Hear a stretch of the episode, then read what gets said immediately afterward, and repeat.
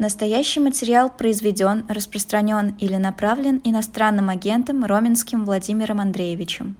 И у нас э, уже следующий гость. С нами это Борис Пастухов, политолог и адвокат. Здравствуйте. Доброе утро. Здравствуйте, Борис. Рады вас видеть у нас в утреннем эфире. Спасибо за такой ранний да, подъем. А, Борис, вы знаете, у нас тут с Володей э, невольно дискуссия э, такая коротенькая, у нас просто времени не очень было много развернулось, но все по поводу подписи и э, Бориса Надеждина. Э, Безопасно ли, э, вы еще как юрист э, тут, наверное, можете нам сказать, понятно, что с юридической точки зрения правовой мы обсуждаем, что их безопасно было оставлять, значит, подписи за Бориса Надеждина, но много разговоров сейчас ходит, и пропаганда активно, значит, это все раздувает, что вот спасибо Борису Надеждину, который просто собрал подписи этих неблагонадежных граждан и отнес просто, собственно, ручно э, в специальные органы. Как на это реагировать? Стоит ли этого действительно опасаться? Ну, у меня есть, во-первых, как, как юрист, я все-таки британский юрист, поэтому с точки зрения британского права абсолютно безопасно. А, но если серьезно, то э, мне кажется, здесь немножко ушел паровоз, потому что я думаю, что большинство тех, кто оставили подписи за Одеждина, они так или иначе свою неблагонадежность уже проявили. Ну, я полагаю, что при современных мерах и методах отслеживания активности граждан, граждан в интернете а, все ходы записаны. Вопрос, что с этим делать. То есть а, понятно, что есть активисты с обеих сторон, а, одних поощряют, других всячески ущемляют, угадайте каких. Но в целом я думаю, что и про неактивистов тоже всем известно. У нас в стране большая традиция э, вести всяческие записи а, и, протоколы, а современная техника, в том числе китайская, и российская, тоже позволяет это дело оптимизировать. А, я помню еще лет 10 назад, а, когда я учился, там, доучился, скажем так, у меня был даже однокурсник, скажем так, знакомый, э, который делал программу, считывающую не просто мнение, а поименно в всех, всех соцсетях реакцию на любое событие, включая лайк, дизлайк, э, долго посмотрел, но как-то не так. Вот там на таком уровне считывали. И это все синтезирующие в проценты. Там. Идея была в том, чтобы продавать технологию разным политическим силам, которые mm-hmm. Могут в прямом эфире смотреть, вот ты твит опубликовал, там, вышло интервью, интервью Путина, и сразу как бы смотрим, сколько людей порадовались, сколько не порадовались, кому было все равно. А, и я это спросил, ну, ты показываешь там 43% сюда, 25% сюда, а нет ли угрозы, что кто-то узнает поименно? А что сказал, что угрозы нет, потому что кнопочка и, и поименно показывает, какая угроза. Вот же она. Вот, поэтому я думаю, что в этом плане э, ничего нового они себя не узнают. Другой вопрос, что они будут стараться делать. Э, мне кажется, что все-таки это громкая реакция на сбор подписей, это некоторое удивление. То есть, в, если все шло совсем обычном режиме, они бы делали эти вещи тихо. А так появилось ощущение, что недостаточно, недостаточно закрутили раз люди еще ерепенятся, подписи угу. несут, значит, не боятся. Ну, надо будет делать так, чтобы боялись больше. А, я не думаю, что у нас как бы стадии от точных посадок и чуть более широких штрафов. Следующей стадии будет прям арест 100 тысяч человек, оставивших подписи за Надеждина. Это немножко резкий переход. Но я думаю, что заметку власть возьмет, и, общий вывод будет, что еще не докрутили, еще можно немножко добавить огня. А общество от этого не начнет ли, не начнет ли тоже э, приходить в какую-то нестабильность?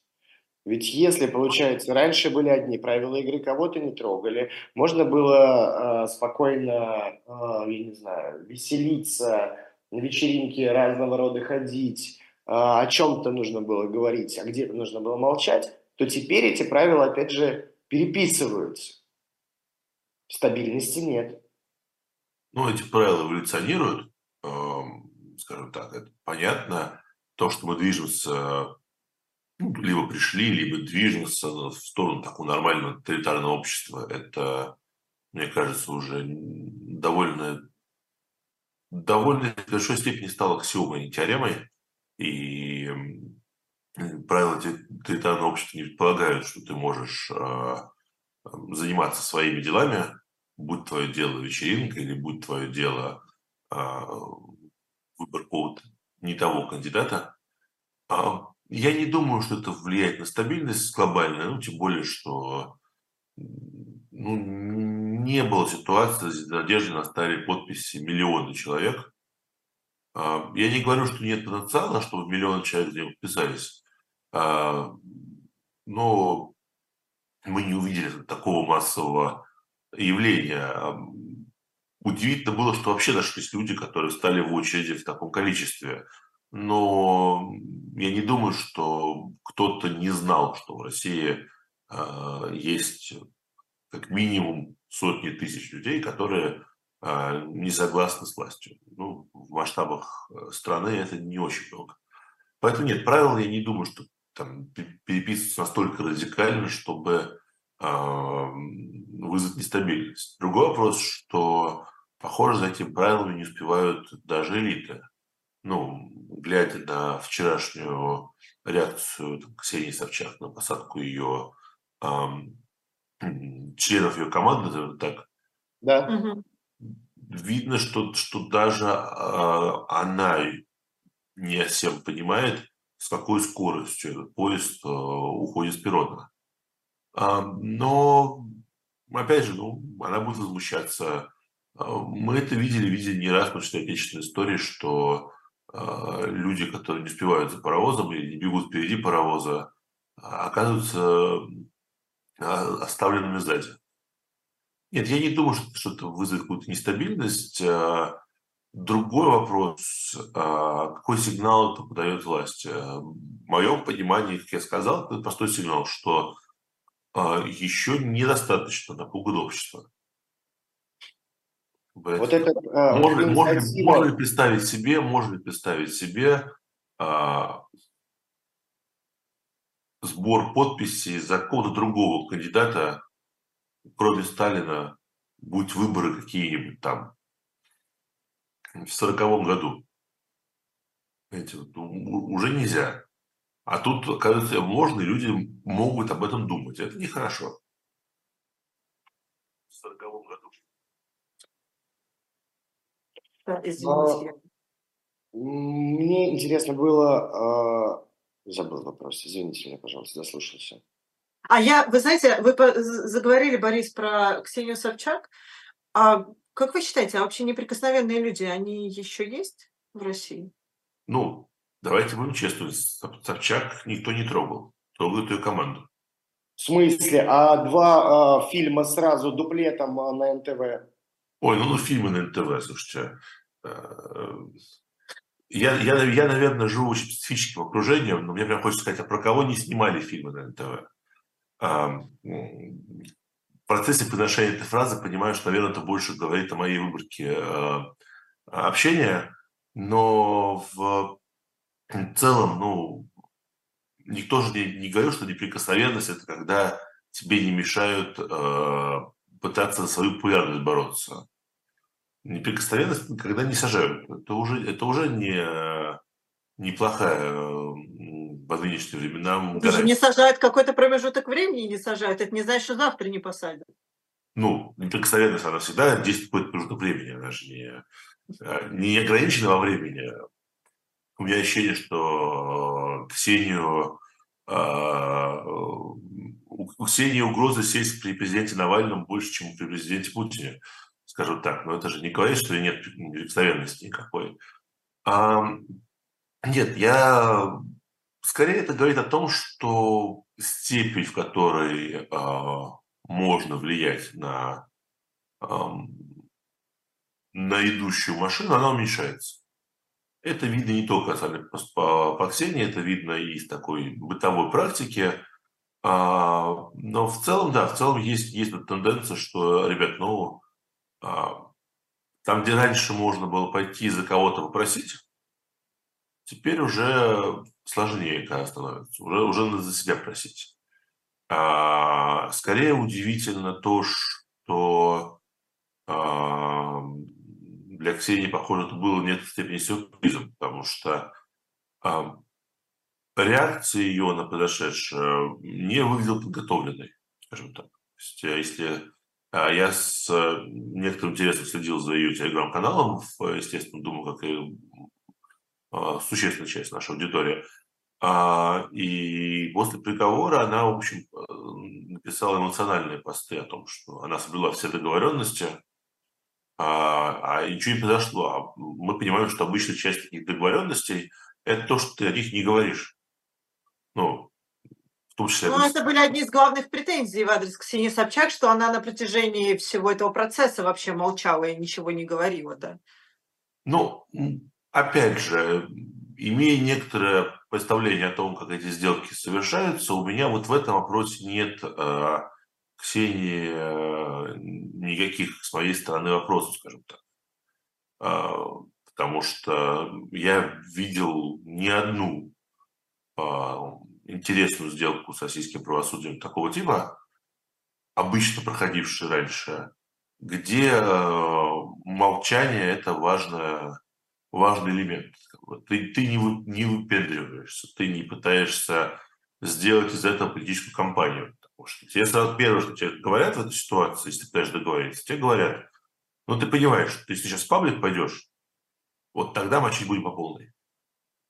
Потому что мы не можем позволить себе, мы, российская государственная машина, произвести впечатление, что Ксения Собчак начала на нас кричать, и мы дали задний ход. Машина задний ход давать не должна. А, то, что, то, что она молчала, нормальная история э, в не очень нормальной государственной системе, э, где э, понятно, чем больше ты делаешь из ну, формально-экономического, скажем так, уголовно-экономического а, кейса политический, тем меньше шансов, что тебя не оправдают и дадут срок не, не, не по максимуму. За экономику могут, за политику не могут. А это все понятно. Вопрос в том, что, судя по реакции, и реакции, на мой взгляд, очень эмоциональной, это не было надежды Ксении, не было там стратегии Ксении, что она молчит и надеется, что поэтому никто ничего не даст. Это все-таки именно договоренность. А, Значит, и... Ксению кинули? Ну, похоже на то, да, похоже на то. И поэтому я, я не уверен, что здесь разговор о неприкосновенности должен идти, потому что никто ее пока не трогает. И единственный известный эпизод, когда она уезжала из страны, ее угрожали потрогать, тоже такой, э, с одной стороны, окутан некоторые завесы тайны, мы не знаем, что там было, а с другой стороны, тот факт, что она довольно быстро вернулась и вернулась спокойно, означает... Это происходило ровно в тот момент, когда были задержаны, мне кажется, или я ошибаюсь, члены да. его команды, которые вот ныне уже получают приговоры. Да, да, и вот то, что она вернулась, означает, что с ее неприкосновенностью все в порядке было. То есть она бы испугалась, э, видимо, поговорила, и ей, видимо, сказали, что все хорошо. Ну, раз она быстро довольно вернулась, и ничего дальше не случилось. Поэтому с ее неприкосновенностью я, я не вижу здесь пока э, большой угрозы. А вот э, с тем, что всем около властным людям стало почти невозможно свою команду бороться, это история серьезная, не совсем новая, потому что и лет 10 назад было немало случаев, когда сажали окружение довольно влиятельных даже государственных людей в том числе с целью успирить и припугнуть. Но эта история, конечно, не позитивная не только для Ксении, но и вообще для всех, кто, а, находясь в России, считает, что у него есть прикрытие. Вот мы договорились о чем-то, есть прикрытие. А, там, не трогают меня и мой творческий коллектив. Вот с творческим коллективом становится все, все сложнее. А, я это, хочу к, слово, к другой теме. Да, если можно еще одно, одно слово вставить. Да, конечно, Борис. Да, я хочу сказать, что с неприкосновенностью сложная история, потому что, например, эм, неприкосновенность Муратова. Э, и газету его разогнали, ну, по большому счету, и запретили. И на самого Муратова были не только фильмы нехорошие, но и действия, прямо скажем, нехорошие.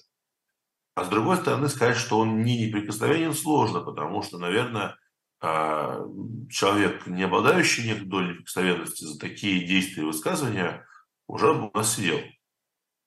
Поэтому здесь довольно тонкая грань, где проходит неприкосновенность государства. Эм, она, по-моему, более сложна, чем просто можно мочить в эфире, нельзя мочить в эфире. Ну вот смотрите, кто-то, а, опять же, остается в России, работает в России, а, мы понимаем и знаем имена. Теперь Володин предлагает запретить а, размещать рекламу у иностранных агентов. Коснется, опять же, кого это? Это попытка выдавить э, вот этих людей из страны, это тоже им э, сигнал э, «вам здесь не рады» или что? Ну, мне кажется, то, что здесь не рады, уже можно не сигнализировать. Об этом, можно сказать, написали на официальной бумаге, сам факт того, что они на агенты.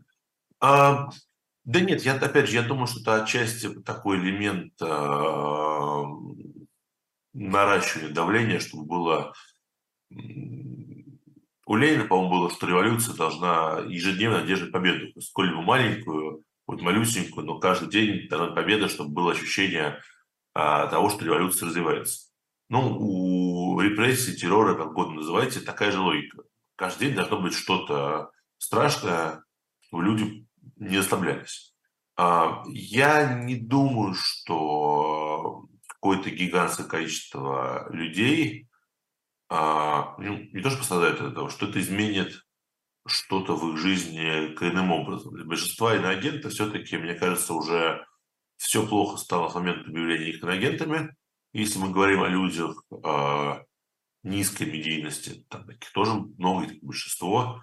Если мы говорим о людях высокой медийности, то я думаю, что, э, опять же, не так у них все хорошо с рекламой, а какая есть а она не совсем чисто российская и не подчиняется российским правилам чаще всего.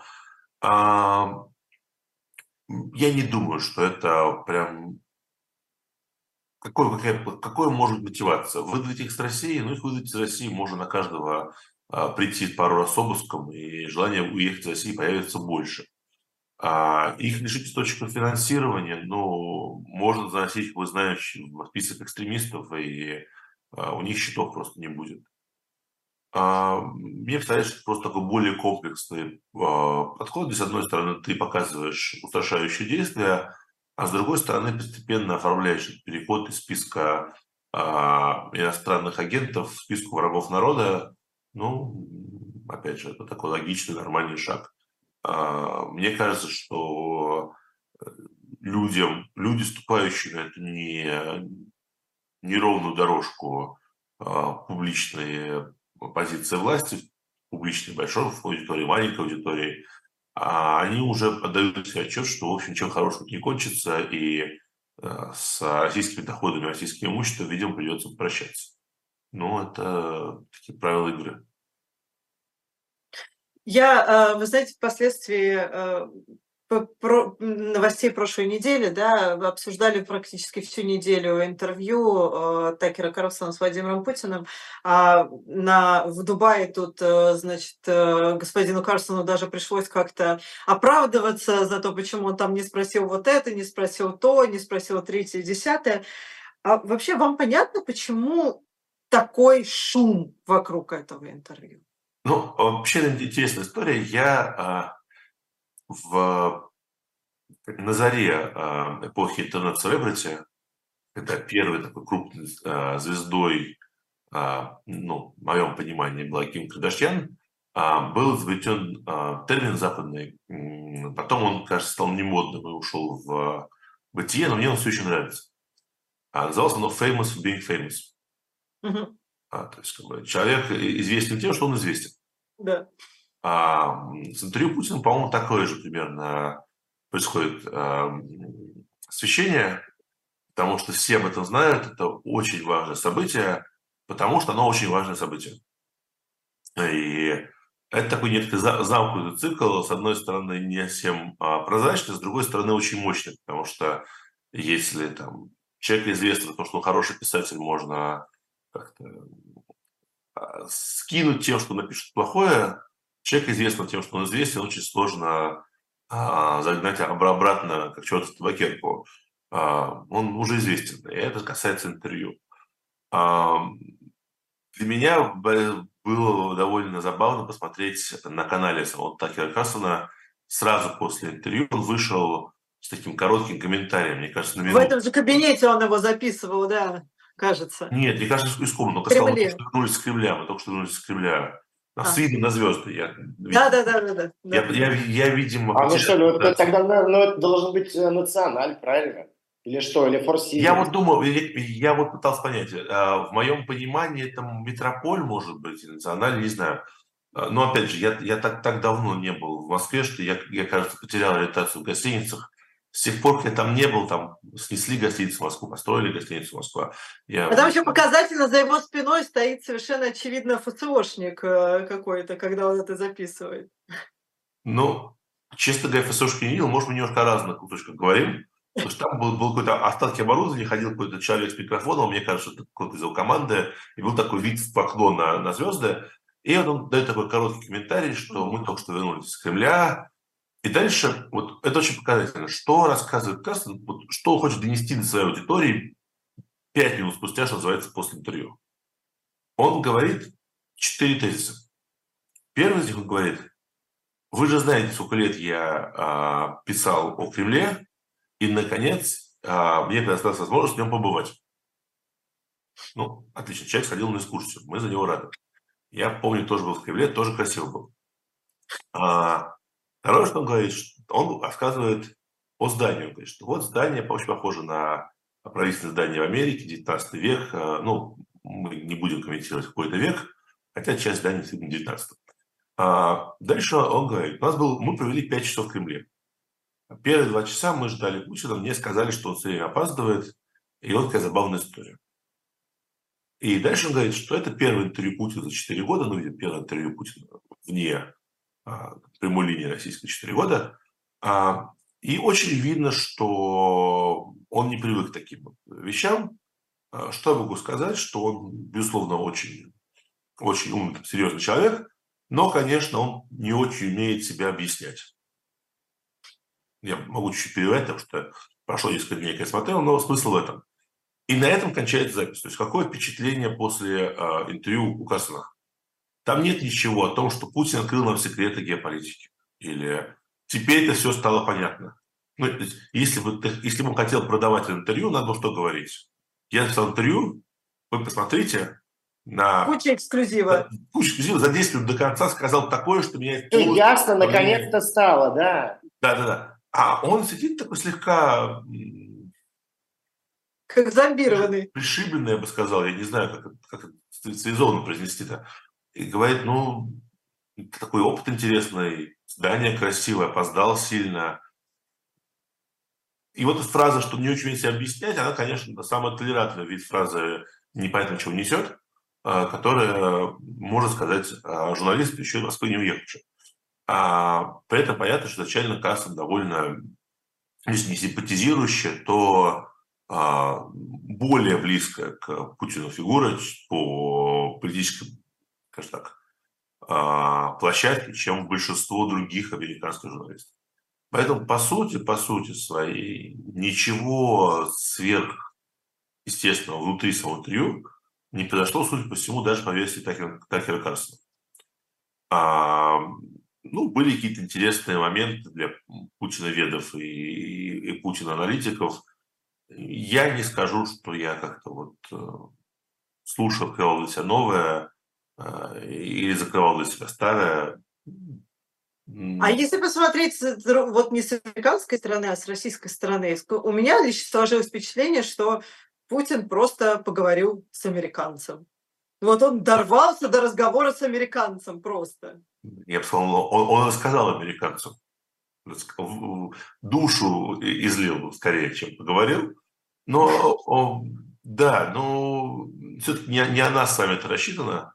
Э, но Это вот очень интересная история, потому что для Кремля все равно остается информационной победой.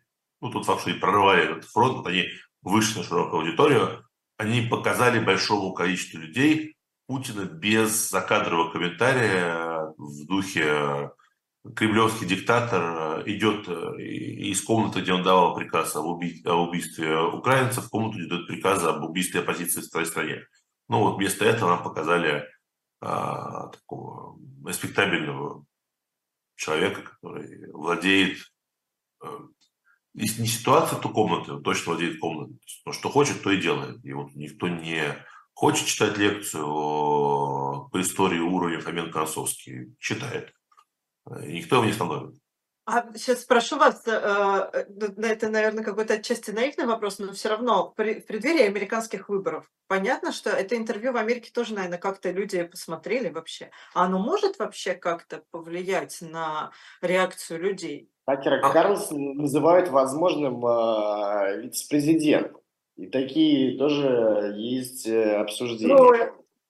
Ну, у, у Карлсона вообще интересные отношения с Трампом, потому что у нас а, часто напирают на то, что он его большой сторонник, а, а исторически же проблема была еще и в том, что когда Трамп пришел в Белый дом, он-то Карсона и весь Fox News, ну, когда больше Fox News, а слушал не столько в дополнение к своему информационному рациону, скажем так, президентскому, сколько взамен. Было же куча совершенно историй, скандалов, что ему приносила разведка одни данные истории, аналитика Белого дома, собственно. А он говорил, ребята, что вы несете? Я ж только что вот смотрел, так Карлсон все объяснил. Там вообще по-другому все сказано. И на ранних этапах э, президентства Трампа, когда еще было меньше вещей, которых можно было хвататься за голову и бегать кругами, а, а большой вещью было именно то, что Трамп э, находится под большим влиянием условного Карстена, чем влиянием республиканской партии или, собственно, разведки. А, поэтому, да, эта история интересна.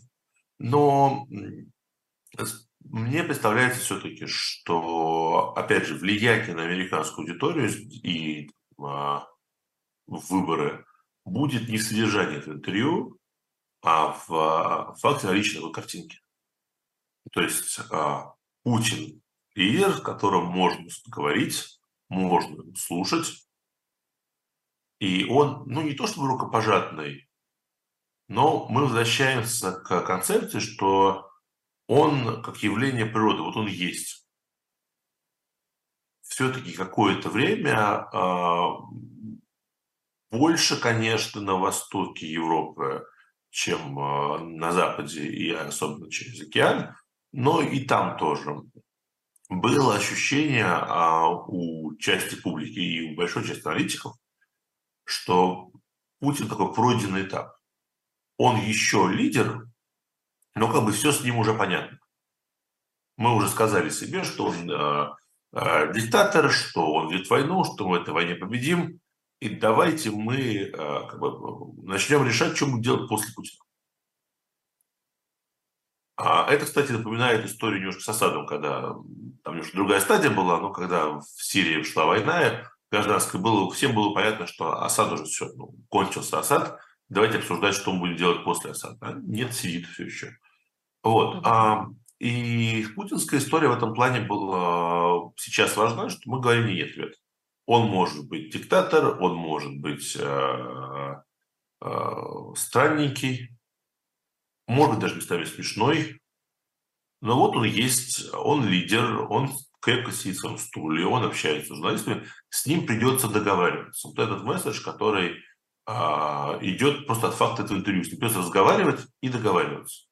Да мне кажется, не только от факта, мне кажется, и сам э, Карлсон проговаривается в Дубае, но вот э, он э, несколько раз подчеркивал и говорил, что готов пойти Путин на серьезный компромисс по Украине, чтобы закончить войну. Ну, типа, готов Путин. И это, ну, как бы не Украина, на самом деле, не, в смысле, не Россия отказывается от диалога, это Украина, и это вот все Борис Джонсон науськал, приезжал в Киев, э, присел на уши Зеленскому, и вот это происходит. Такой посыл, именно с ним выходит э, Карлсон. Путин готов разговаривать, правильно я понимаю? Именно этот посыл, наверное, и пытался как-то послать именно Кремль? Ну да, но мы еще знаем, что Путин э, заявляет, что готов разговаривать. Тут вопрос, а о чем он готов разговаривать и что будет после этого. Нет, ну э, да, я с вами согласен, э, это существенная часть посыла. Просто я думаю, что людей, которые будут анализировать содержание интервью Путина и искать вот эти а, оттенки насколько он готов с кем договариваться, это снова те люди, которых это часть э, профессиональных обязанностей, особенно, особенно на Западе. При всем при том, для, такого, для того избирателя, за которого сейчас идет борьба, это немножко второй вопрос, при всем при том. А, это раз.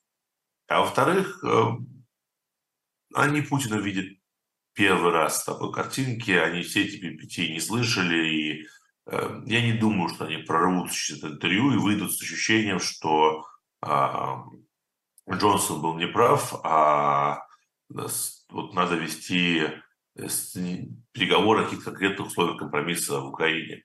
Э, я скорее могу себе представить, что это такой общенациональный посыл, что когда потом придет Трамп и будет говорить э, мы с Путиным договорились, люди думали, да-да-да. Я помню, он разговаривал с Карсоном, вообще нормальный чувак. Вот с ним можно говорить. Ну, опять же, ну, мы видим, мы видим а, по опросам, по интервью, что тот избиратель, который колеблется в Америке, если мы уже уходим в американскую политику, чаще всего не склонен к сложным аналитическим процессам.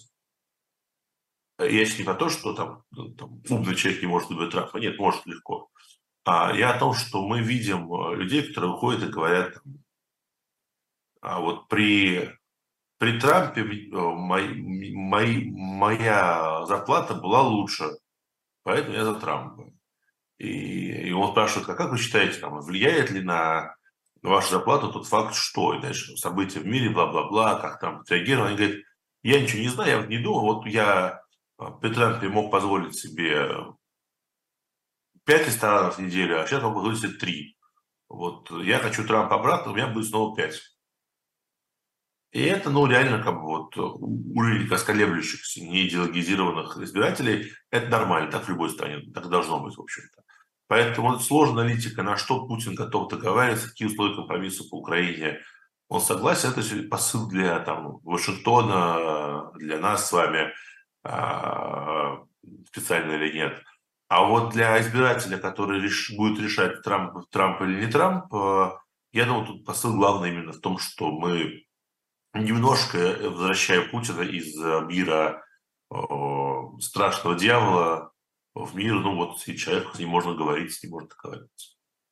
А можно я сейчас, я понимаю, что это конспирология, и э, я сразу признаю, что это конспирология, но э, я слышала не от одного человека, что вероятно, вероятно, соответственно, Такер приехал, и, возможно, он привез там какое-то там послание от Трампа, собственно, Путину, и какой-то ответ от Путина Трампу.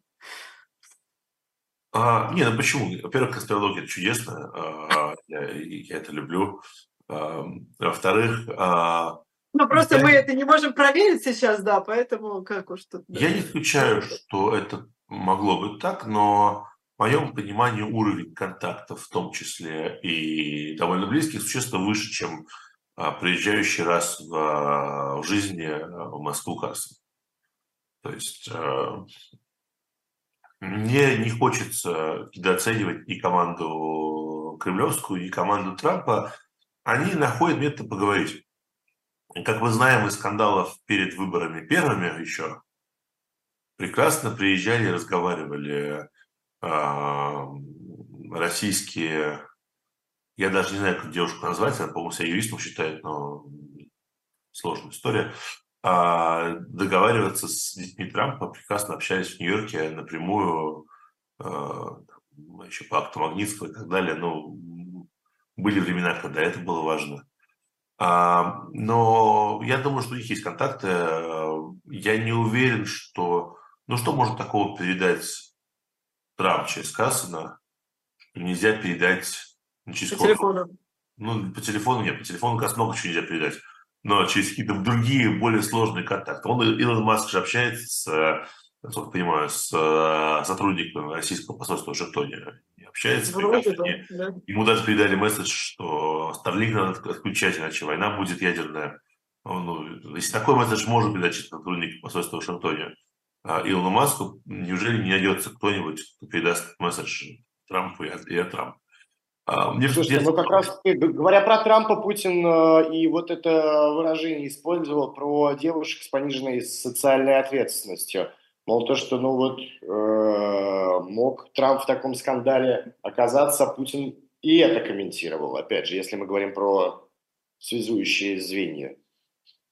То есть, то есть ваша версия, я понимаю, что Карсон послание не приносил, и с Трампом коммуницирует посредством девушек пониже социальной ответственности. Не знаю, не знаю. Мне нравится даже больше, если честно. Это... Мы уходим в глубины конспирологии. Да, это что есть, я согласен. А, нет, ну, опять же, мне просто интересно, что, что, может, что может Трамп сказать Путину? Володя, подожди, не останавливай войну, мне нужно выборы сначала выиграть. Поддержи но... меня каким-то образом, как если ты можешь как-то меня поддержать, и, соответственно, какую-нибудь схему провернем. Ну, я думаю, что этот, этот, этот месседж настолько висит в воздухе, да. что его можно даже не передавать. Его можно Нет, ну, может быть, там какие-то прям условия сделки. Да нет, я думаю, там небольшой, к сожалению, простор для переговоров. А, ну, денег он не может просить, говорят, у него мало денег на компанию. Но, опять же, тоже сложно представить себе, что это, не, это просто надо решать через Карсона. А, я не исключаю, что какой-то там привет он передал, условно, но мне кажется, что представить себе, что... Я просто слишком большого мнения о координации э, этих двух э, э, систем, скажем так, чтобы думать, что единственная ниточка, на которой это все зиждется, это приехавший в Москву Карсон, который смог передать одно послание, получить одно послание, ответ и уехать. Но это как-то не масштабно. Ну, а если глобально посмотреть, конечно, на все это ну, в совокупности и с э, э, поставками, которые в Украину идут с задержкой и в меньшем количестве, как, соответственно, должно было быть. Может быть, это временно, может, нет. Понятно, это интервью, вы говорят о переговорах, все это, ну, фон меняется? Фон меняется. Ну, понятно, что это все немножко связанная история, потому что задержка поставок во многом обусловлена все тем же Трампом, который э, давит на а, парламентариев с тем, чтобы они не пропускали законы. И, в общем, есть ощущение, что этот пакет прорвется все-таки так или иначе. Э, хотя буквально неделю назад еще был прям противоположным. Э, ничего не у меня, а у многих, кто это анализировал изнутри. А, тут скорее вопрос к политике Байдена, чем мне кажется, что есть общее, ну, не то что недоумение, ожидание, как Байден будет эту карту разыгрывать украинскую, потому что а, ему надо будет ответить. И а, чем больше идет в а, этот процесс, и чем он идет хуже, тем менее понятно, что он будет отвечать. Ну, сейчас кончится республиканский праймерис. Да, там, понятно, Трамп не от полномочий работает, но он их выиграет, допустим, скорее всего. И они выйдут с Байдена на какую-то перекрестную историю. И Трамп будет говорить, у вас а, полный бардак в Украине, вы ничего не добились, ваша политика ничего не привела, вы потратили кучу денег, а я приду и все решу. И что будет говорить этот Байден, непонятно, потому что а, было ощущение, что он будет пытаться говорить, а, а мы увидим успешное контрнаступление. Угу. Контрнаступление не случилось ну, по крайней мере, в масштабе, который можно это а, показать широкой публике. Причем, откровенно говоря, на мой взгляд, работая не с самого начала на концепцию, скажем, мы не будем куда-то наступать, в смысле, американцы работают на концепцию, мы дадим Украине оружие, что она сдержала гигантского страшного Путина на нынешних рубежах, это можно было продавать как успех. Но они это не делали, они это а, продавали как а, ожидание контрнаступления. А нового оружия они не дают, и то ли не могут, то ли не хотят. А перемирием пока не пахнет. Поэтому есть какое-то ощущение, что ну, вряд ли же команда Байдена просто забыла про то, что им придется что-то начать по Украине для своего избирателя.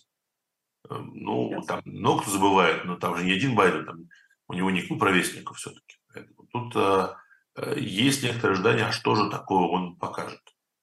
Что может быть противостоять истории Трампа, который закончит э, войну в один день. Неважно, закончит, не закончит, это то, что будет подавать. Поэтому есть как бы две основных версии. Либо они готовят дать что-то такое, что вот э, покажет позитивную тенденцию, во что я верю с трудом, либо они с своей стороны будут пытаться уломать э, Украину э, так или иначе к э, выборам заморозить этот конфликт, э, там, перемирием, э, остановка огня, чем-то еще. Неважно, насколько важно, чтобы э, на, на слова Трампа «я остановлю войну за один день», Байден мог отвечать «какую войну? Я уже все сделал». Ну, вот это как бы вторая версия. Причем, честно говоря, меня ни в первую, ни в вторую не очень сильно верится. Ну, как стратегия, может быть. А Путину вообще интересно каким-то образом и выгодно ли ему э, войну останавливать? Э, он перевел экономику на военные рельсы. Что делать с теми людьми, с э, сотнями тысяч, которые находятся на фронте? Их нужно возвращать, как их интегрировать обратно в общество? Ну, то есть, мне кажется, что э, прекращение боевых действий для э, самого Путина просто невыгодно пока. Или Ну, я- я, я думаю, что, прекращ- что прекращение боевых действий, наверное, нет. Э, Наверное, выгодно, невыгодно, а пристановка выгодна. То есть а, я не согласен с тезисом, что российская экономика перешла на военные рельсы.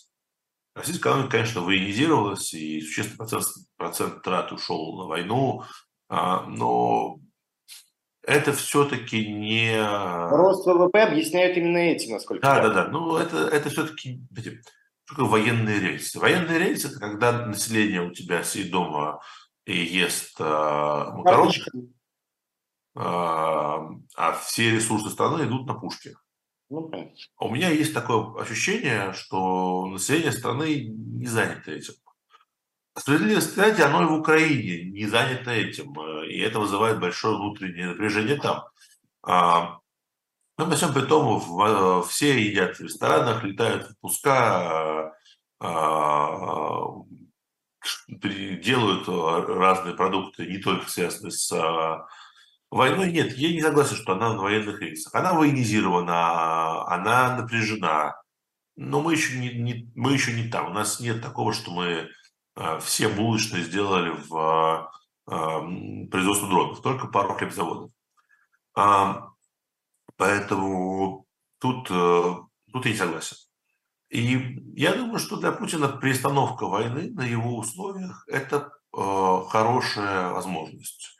Потому что, с одной стороны, с э, идеологически ничего становиться не будет, и будет идти дальше накрутка, и дальше будут разговоры о том, что мы еще, э, если сейчас только Украина рыпнется, мы вернемся и все им покажем.